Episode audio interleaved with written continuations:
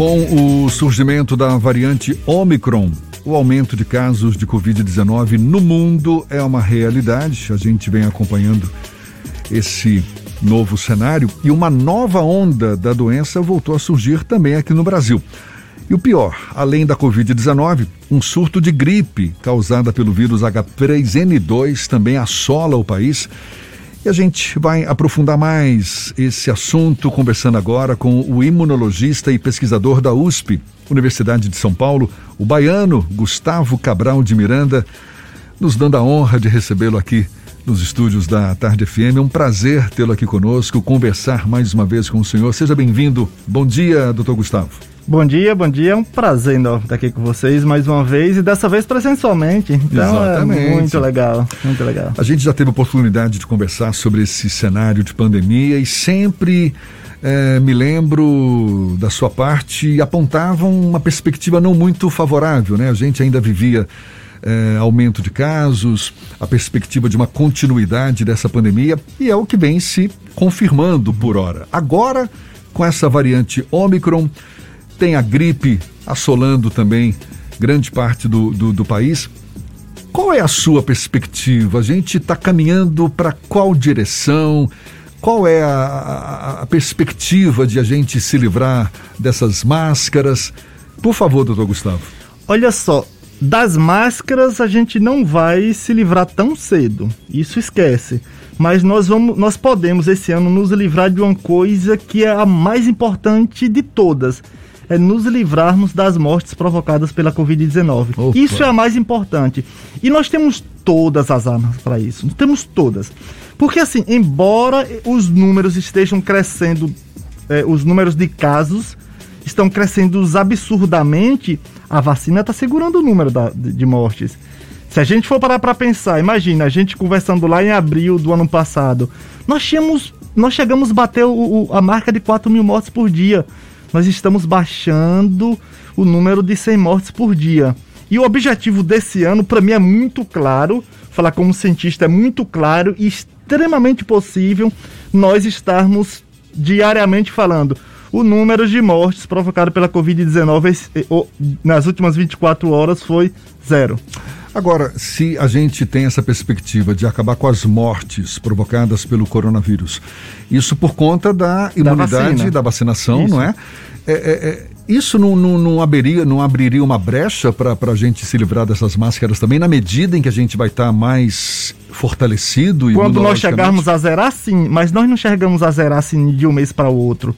Então, por isso que eu falo, este ano a gente nós precisamos colocar em nossa cabeça que, olha, a máscara é um como se fosse um, um componente do nosso corpo, uma camisa, um short, para o ano de 2022. E junto com a vacina, juntando essas duas coisas, é o que nos dá mais esperança de a gente falar: olha, nós podemos chegar no final do ano tendo vários dias, um atrás do outro, falando, ó, zero mortes, zero mortes, zero mortes. E esse, é, para mim, é o, é o, grande sonho e objetivo, em particular, tá? Porque esse, quando a gente imagina isso, a gente vai estar tá com uma perspectiva de que, olha, nós vamos ter, nós vamos ter que conviver com o vírus por ano, por, por muito tempo.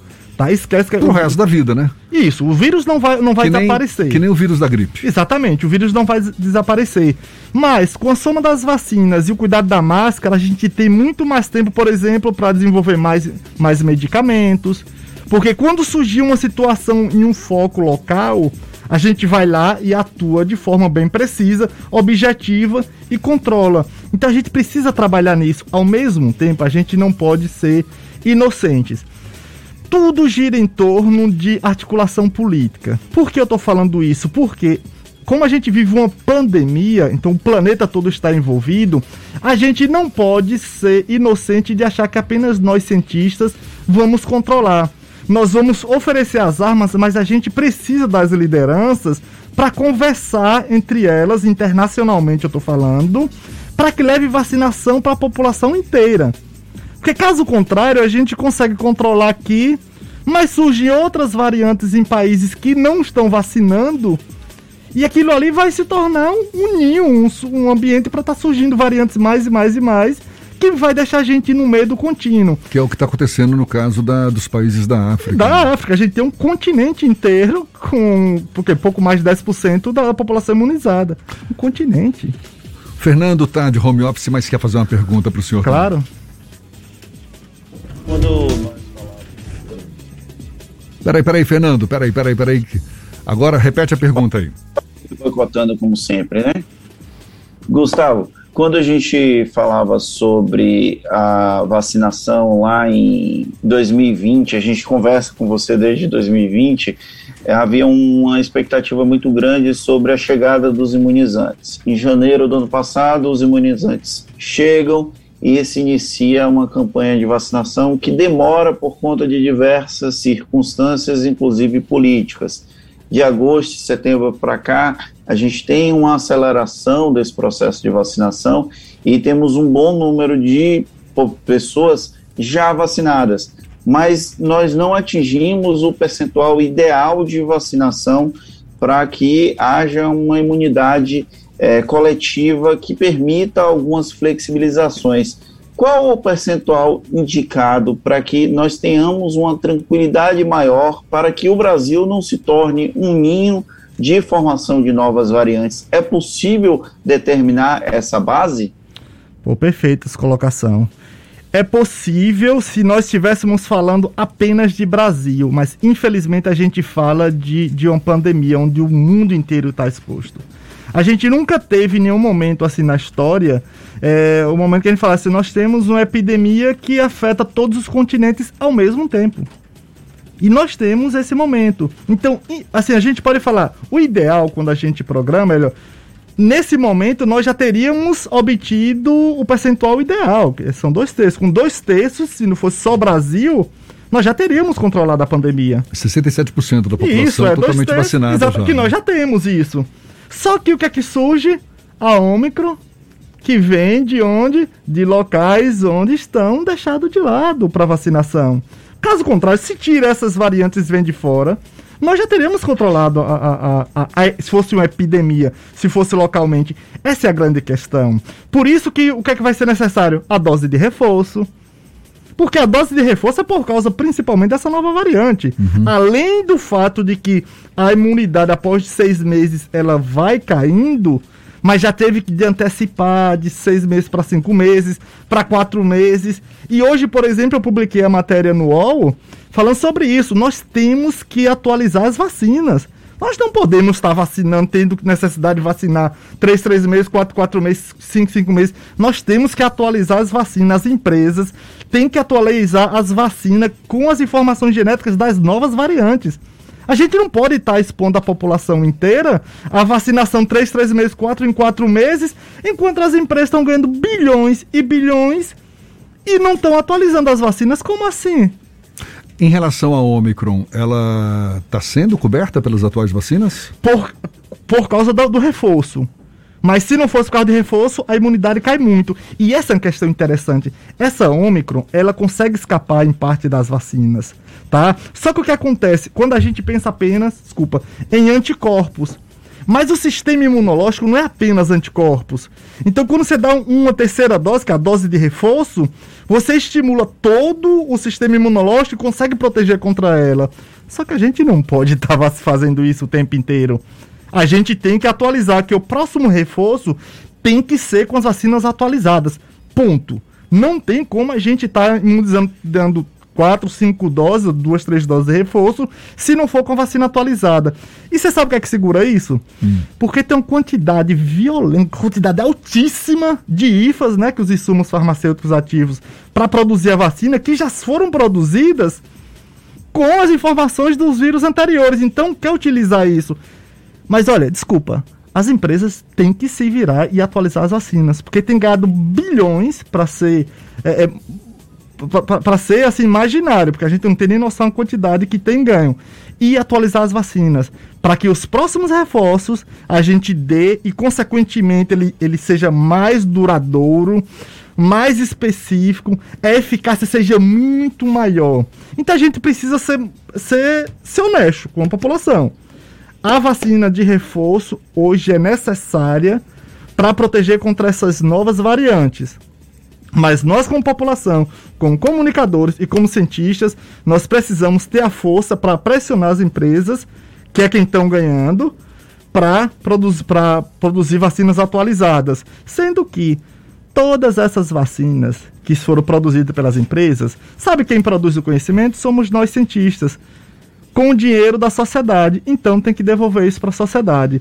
Infelizmente eu poderia falar, olha, dois terços seria o suficiente para controlar a pandemia se fosse apenas do Brasil. Nós já, nós já teríamos controlado, não tenho dúvida. A vacinação que nós temos já teria controlado. Porque nós temos uma população que procura, apesar de, de, desse, desse, programa federal de desorientação social, a sociedade gosta, quer se vacinar, a sociedade procura. E nós temos o PNI, que é o Programa Nacional de Imunização, que nós somos referências no planeta. Para nós cientistas, quando a gente diz, olha, nós somos o país do futebol, a gente brinca, não, nós somos o país da vacinação. Uhum.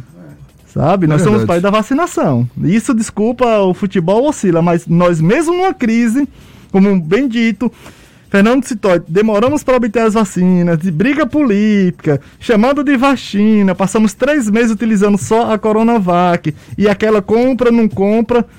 Pouco tempo depois, quando as vacinas vieram, estava distribuída em cada canto desse país. Porque nós temos uma rede de distribuição e de frios e de aplicação de vacinas que é, inacreditável, é fantástico. Sabe uma coisa que a gente não dá tanto valor e nós deveríamos dar? Muito maior, além dos postos de saúde, os agentes comunitários de saúde. Os agentes comunitários de saúde chegam em cada casa de cada brasileiro e brasileira desse país se eles, se as pessoas mais humildes tiverem dificuldades em, em saber o dia de vacinar, tá lá o agente comunitário de saúde que vai lá e lembra: olha, a gente precisa ir lá na vacinação. Se tiver dificuldade em sair, vai o enfermeiro, vai lá na casa da pessoa e vacina. Então nós temos essa rede de, de distribuição, de, de manutenção com os frios e dos postos de aplicação com os agentes comunitários de saúde que chega na casa de cada pessoa, que faz com que a gente saia, mesmo numa dificuldade em que o Programa Nacional de Imunização está muito mal administrado para ser bacana, para ser bondoso, nós conseguimos imunizar dois, dois terços da população tão rapidamente. Nós passamos Estados Unidos, nós passamos Inglaterra, Reino Unido. Sim, nós passamos como se passa um, uma forma, um, um carro de Fórmula 1 que eles saíram na frente, mas muito na frente, é. e nós conseguimos passar. E agora, finalmente, prestes a vacinar as crianças também, o Graças... último público, né, que... Graças a Deus. Graças a Deus. Porque, Sim. Não, porque, assim, as pessoas têm levado em consideração algumas questões muito estranhas para mim. As pessoas falam, ah, mas o número de mortes é baixo. Eu falei, eu não sei o que quer dizer baixo para vocês, porque a gente tá falando desse último acontecimento que caiu ali, morre 10 pessoas, todo mundo fica aterrorizado, claro, com razão. Olha só, eu mesmo fui, levant, fui levantar os dados do, do, eu e alguns amigos do, do, do Ministério da Saúde com o Update SUS e, poxa, crianças e adolescentes, 2.302 mortes entre maio de 2020 e outubro de 2021, que foi antes do colapso. Duas mil, mais de duas, hoje nós temos 2.400, 2.500 mortes entre crianças e adolescentes. Eu não sei o que quer dizer um número baixo, porque eu acho que se achar isso baixo é banalizar a vida. A gente falou, sei lá, ah, World Trade Center. Quando, quando houve a queda da lá, ataque terrorista, quando teve 700 mortes, os Estados Unidos declarou guerra ao mundo. Entende? É 10 anos de guerra foram, foram é. 70, é, 150 mil mortes, é muita coisa. Tem nada de número pequeno aí. Não tem. E outra coisa, a gente vai voltar às aulas agora, tá? Então, esse período em, em que deveria ter, tá buscando, tá gerando confusão, era para estar tá buscando vacinas. Porque a vacina é diferente que aplica em adultos para crianças. A dose é muito menor, é só um terço a quantidade. Uhum e a fórmula, o que tem lá dentro é diferente. A gente não aplica o que se aplica em ti, em mim, em uma criança. A gente formula de, de maneira diferente. Então, enquanto gerava isso, era para buscar vacina. Vacina essa que começou a ser aplicada nos Estados Unidos, foi, foi licenciada no final de, de outubro, início de novembro foi licenciada, um mês depois já tinha mais de 5 milhões de crianças aplicadas. Hoje já tem mais de 7. 7 milhões de crianças imunizadas. Doutor Gustavo, sempre um prazer conversar sobre esse assunto. Um prazer tê-lo aqui dessa vez presencialmente conosco. É uma pena que o nosso tempo já está indo embora, mas espero que a gente tenha novas oportunidades aí de atualizar essa conversa. Será sempre uma alegria, um prazer. Baiana, hein? E que eu possa conhecer Gustavo Cabral pessoalmente. Exatamente, exatamente. Imunologista, pesquisador da USP e baiano, né? Baiano. Olha aí, ó. Baiano aqui do sertão da Bahia, lá de Tucano, Cranguié, lá do nosso sertão, Caldas do Jorro. É um prazer enorme estar aqui, porque eu acho que sempre, é sempre gostoso falar em nossa casa. É sempre bom a gente chegar, bater um papo com a nossa, com a nossa turma, na realidade. Então, contem comigo sempre.